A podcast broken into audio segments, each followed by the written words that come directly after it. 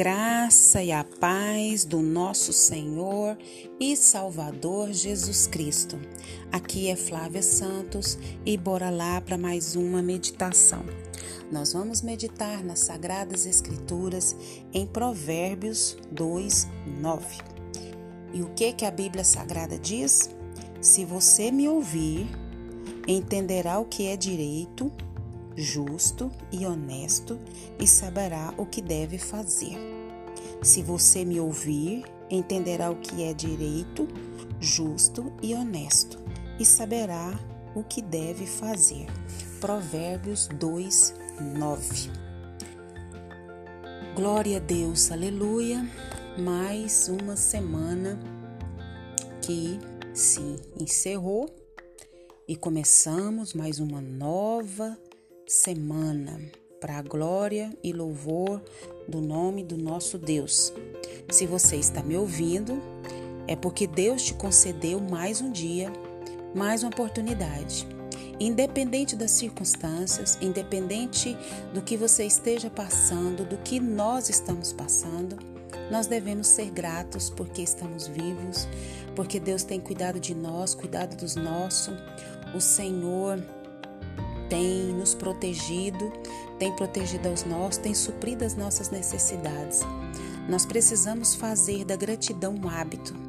Nós precisamos ser gratos a Deus todos os dias, em todo tempo, em toda hora, sabendo que tudo que nos acontece, mesmo as coisas que nos entristece, nos aborrece, nos deixa triste, angustiados, muitas das vezes Deus permite essas situações para quê? Para nos ensinar, para nos moldar, para fazer com que a gente cresça. Amém? Então, você você é uma pessoa que atende bem comando?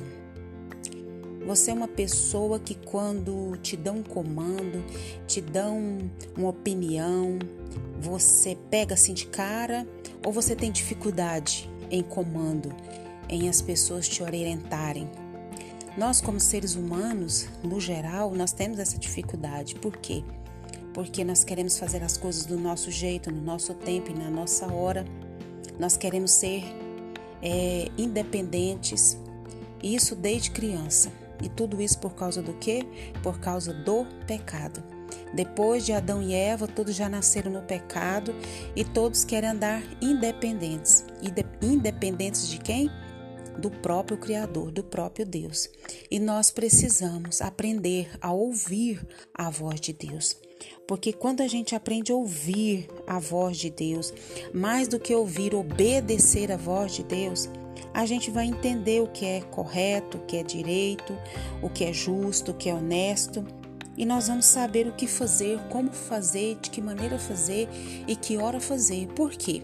Porque nós estamos orientados pelo Espírito Santo de Deus. Nós estamos direcionados pelo Espírito Santo de Deus. Me perdoe você que me ouve nessa hora. Eu vejo muitas pessoas falando assim: eu fiz esse negócio porque é de Deus. Eu comprei tal coisa porque eu orei e é de Deus eu fiz isso, fiz aquilo porque é de Deus, porque orei, e depois, a curto, a médio, a longo prazo, você vê a lambança. Significa o quê? Que não era de Deus. E o que você ouviu ou o que nós ouvimos, não foi a voz de Deus, foi a nossa própria voz, foi o nosso próprio desejo. E nós precisamos aprender a ouvir a voz de Deus, nós precisamos ouvir a voz do Espírito Santo de Deus, porque quando a gente aprende a ouvir a Deus, nós vamos entender o que é direito, nós vamos fazer o que é justo, nós vamos fazer o que é honesto e o Senhor sempre nos direcionará o que fazer que hora fazer, de que maneira fazer. Então conta-se que um garotinho de 8 anos de idade, ele brincava é, nas proximidades do trilho de um trem. De repente, enquanto ele pulava de um lado para o outro pelos trilhos, um de seus pés escorregou para uma abertura entre os dois dormentes do trilho. Seu pé ficou tão preso que ele sozinho não conseguiu puxá-lo. O pequeno foi tomado de terror e começou a gritar e a chamar pedindo socorro, mas não havia ninguém por perto. Depois de algum tempo, ele ouviu o apito. O apito de quem? Do trem.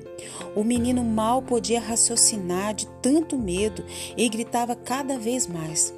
Quando o trem já estava bem perto, um ciclista ouviu e correu até aonde ele estava.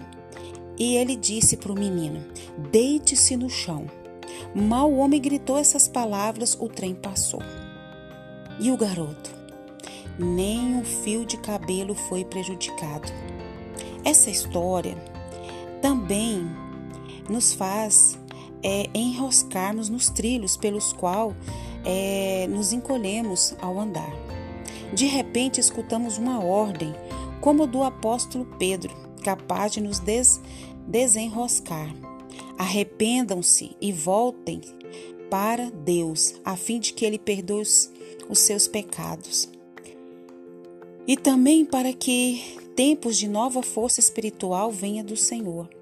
A nossa vida aqui na eternidade depende de atendermos ou não ao comando de Deus. Por isso que eu disse no início que nós temos muita dificuldade em receber comando. E nós precisamos aprender a ouvir comandos, a ouvir conselhos, a bons conselhos e principalmente o de Deus. Como que eu vou ouvir Deus? Deus fala? Fala.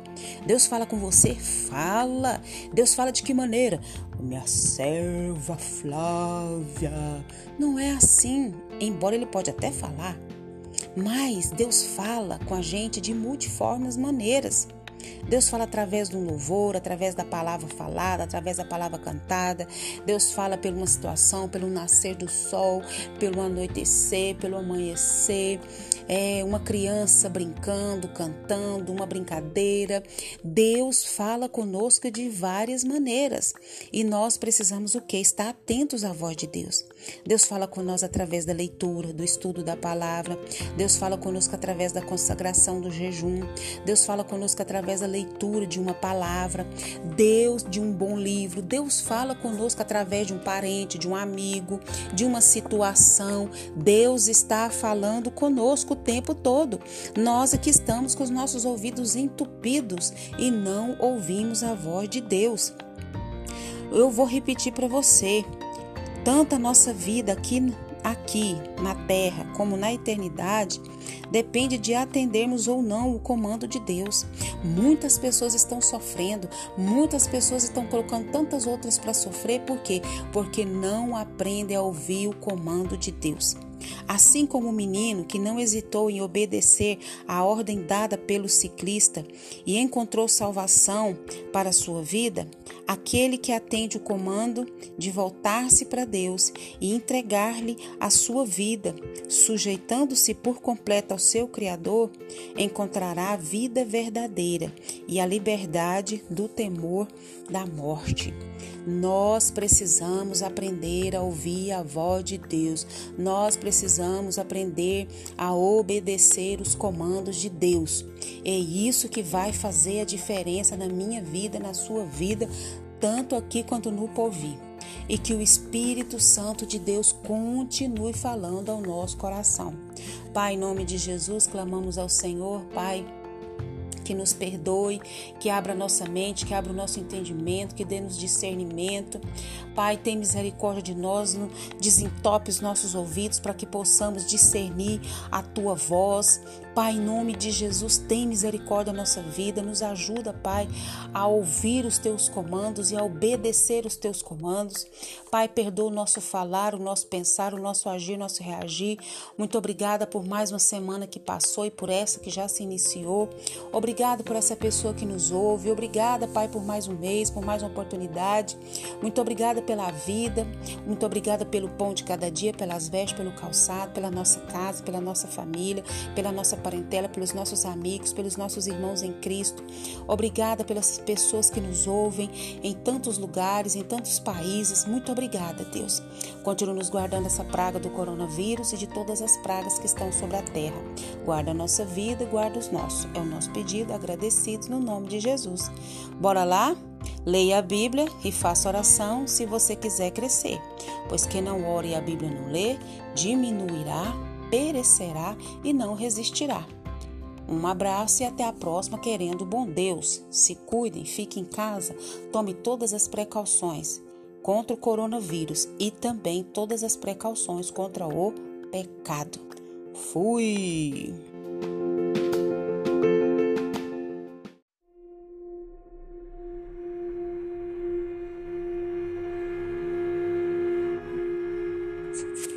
a graça e a paz do nosso Senhor e Salvador Jesus Cristo. Aqui é Flávia Santos e bora lá para mais uma meditação. Nós vamos meditar nas Sagradas Escrituras em Romanos, capítulo 4, versículo 18, parte A.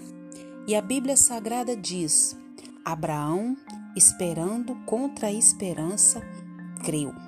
Romanos 4, 18, apenas a parte A do versículo. Nós vamos meditar nesse momento pela misericórdia de Deus sobre a esperança que não se desespera. Hum, sobre a esperança que não se desespera. Já ter esperança nos nossos dias atuais já está complicado e ainda ter uma esperança que não se desespera é algo que pode ser somente divino, que só pode ser algo sobrenatural, algo da parte de Deus. Porque os dias que nós estamos vivendo, as demandas, as lutas, as dificuldades, as angústias, as incertezas, tudo nos leva, nos leva a não ter esperança e logo, não tendo esperança, nós nos desesperamos. Mas aqueles que creem em Deus, creem em Jesus, creem no sacrifício de Jesus, têm de fato um entendimento, um discernimento vindo da parte de Deus sobre o que é Deus, sobre o que é Jesus, sobre o sacrifício de Jesus, sobre a certeza de morar no céu, de ter o seu nome escrito no livro da vida. Porque a Bíblia deixa muito bem claro em Apocalipse que só vai entrar no céu quem tem o nome escrito no livro da vida. Você tem seu nome escrito no livro da vida? porque só vai entrar no céu quem tem o nome escrito no livro da vida. E só essa pessoa com esse entendimento dado por Deus que recebeu essa graça divina, poderosa, majestosa, imensurável, que pode ter uma esperança que não se desespera.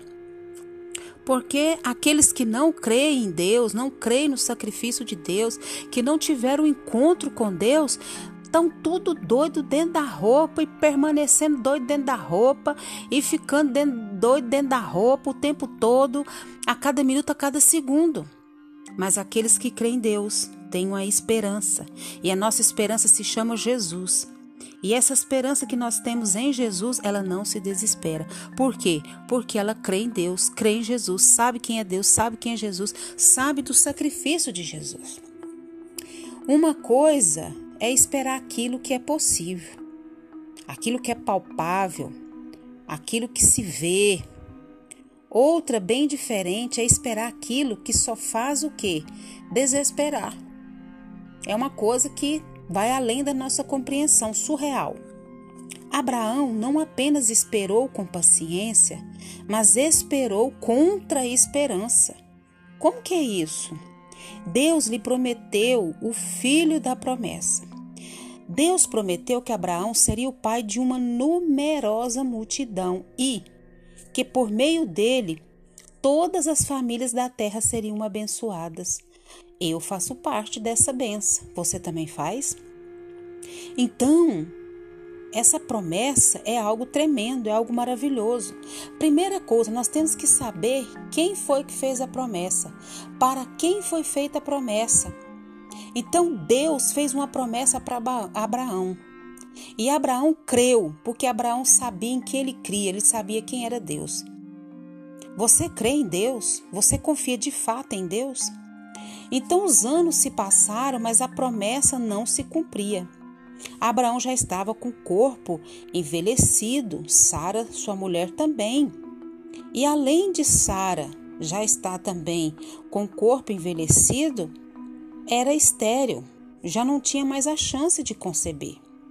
Então o cenário era de desânimo total para o maior dos otimistas, mas não para o pai da fé. Por que será que Abraão foi chamado pai da fé? Esperando contra a esperança. Algo que humanamente não tinha como. Ele velho, Sara velha, ainda estéreo. Mas Deus fez a promessa. E se Deus fez a promessa, Ele é poderoso para cumprir. O que, que você está esperando em Deus? O que você está esperando em Deus? Foi Deus que prometeu ou é coisa da sua imaginação? Uma coisa é quando Deus promete, porque quando Deus promete, Deus não é humano para que prometa e não cumpra. Deus é Deus. Deus é um ser divino e se ele prometeu, ele é fiel para cumprir. Abraão se tornou pai da fé porque ele ele esperava contra a esperança. Aquilo que humanamente era impossível, mas ele creu. Por que, que ele creu? Porque ele creu em Deus e, e creu que Deus poderia fazer qualquer coisa. Abraão creu para vir a ser pai de muitas nação, nações. Abraão sabia que Deus era poderoso para vivificar os mortos, chamar à existência as coisas que não existiam mesmo Abraão estando com 100 anos de idade e sua mulher 90, ele não duvidou da promessa. E o milagre crido tornou-se o que? O milagre acontecido. O milagre crido tornou-se o milagre acontecido. As, a maioria das, das pessoas hoje não tem esperança. E se elas não têm esperança, elas estão o quê? Desesperadas. Mas Abraão não. O milagre crido tornou-se o um milagre acontecido. Promessa de Deus é realidade. Promessa de Deus e realidade são a mesma coisa. Assim diz o pastor Hernani Dias Lopes. Nenhuma das promessas de Deus cai por terra. Em todas elas temos o sim e o amém. Oh, aleluia! Ele vela pelo cumprimento da sua palavra. O cristão não vive segundo as suas emoções, nem conforme os dilemas do seu entendimento. O cristão vive pela fé. E é fé, não é mero sugestionamento. O cristão vive pela fé e fé não é mero sugestionamento mas fé é a certeza de fato e convicções de coisas que eu não vejo, mas eu creio e eu espero. A fé descansa não nas evidências da lógica humana, mas a fé descansa nas promessas divinas. Olha não para as circunstâncias, mas para o Deus vivo que está no controle de todas as situações. Se Deus de fato te prometeu, aconteça o que acontecer, venha o que vier, ele vai cumprir. Porque o nosso Deus é o Deus do impossível. Creia na palavra de Deus, estude a palavra de Deus, medite na palavra de Deus e o Espírito Santo de Deus vai continuar falando ao nosso coração. Pai, em nome de Jesus, queremos pedir ao Senhor perdão dos nossos pecados, das nossas fraquezas, das nossas iniquidades, da nossa é, incredulidade, da nossa falta de fé, da nossa falta de busca, da falta de entendimento na leitura, no estudo da palavra. Pai, em nome de Jesus, aumenta a nossa fé, continua nos despertando a buscar o Senhor através da oração, do estudo da palavra, de nos desviar dos maus caminhos, em obedecer a tua palavra. Pai, continua nos guardando, Pai, dessa praga do coronavírus e de todas as pragas que estão sobre a terra. Guarda a nossa vida, guarda os nossos. Pai, em nome de Jesus, coloque um fim, Pai, nessa pandemia, por favor. Por favor, Jesus, coloque um fim nessa pandemia. Vá de encontro aos que estão enlutados. Vá de encontro àqueles que estão sofrendo. Vá de encontro àqueles que estão nos hospitais. Vá de encontro aos profissionais da saúde, sustentando, fortalecendo, dando graça, livrando da praga, livrando de todas as pragas, livrando as suas famílias. É o que nós pedimos, já agradecidos, no nome de Jesus. Leia a Bíblia e faça oração se você quiser crescer, pois quem não ore e a Bíblia não lê, diminuirá, perecerá e não resistirá. Um abraço e até a próxima, querendo bom Deus. Fui!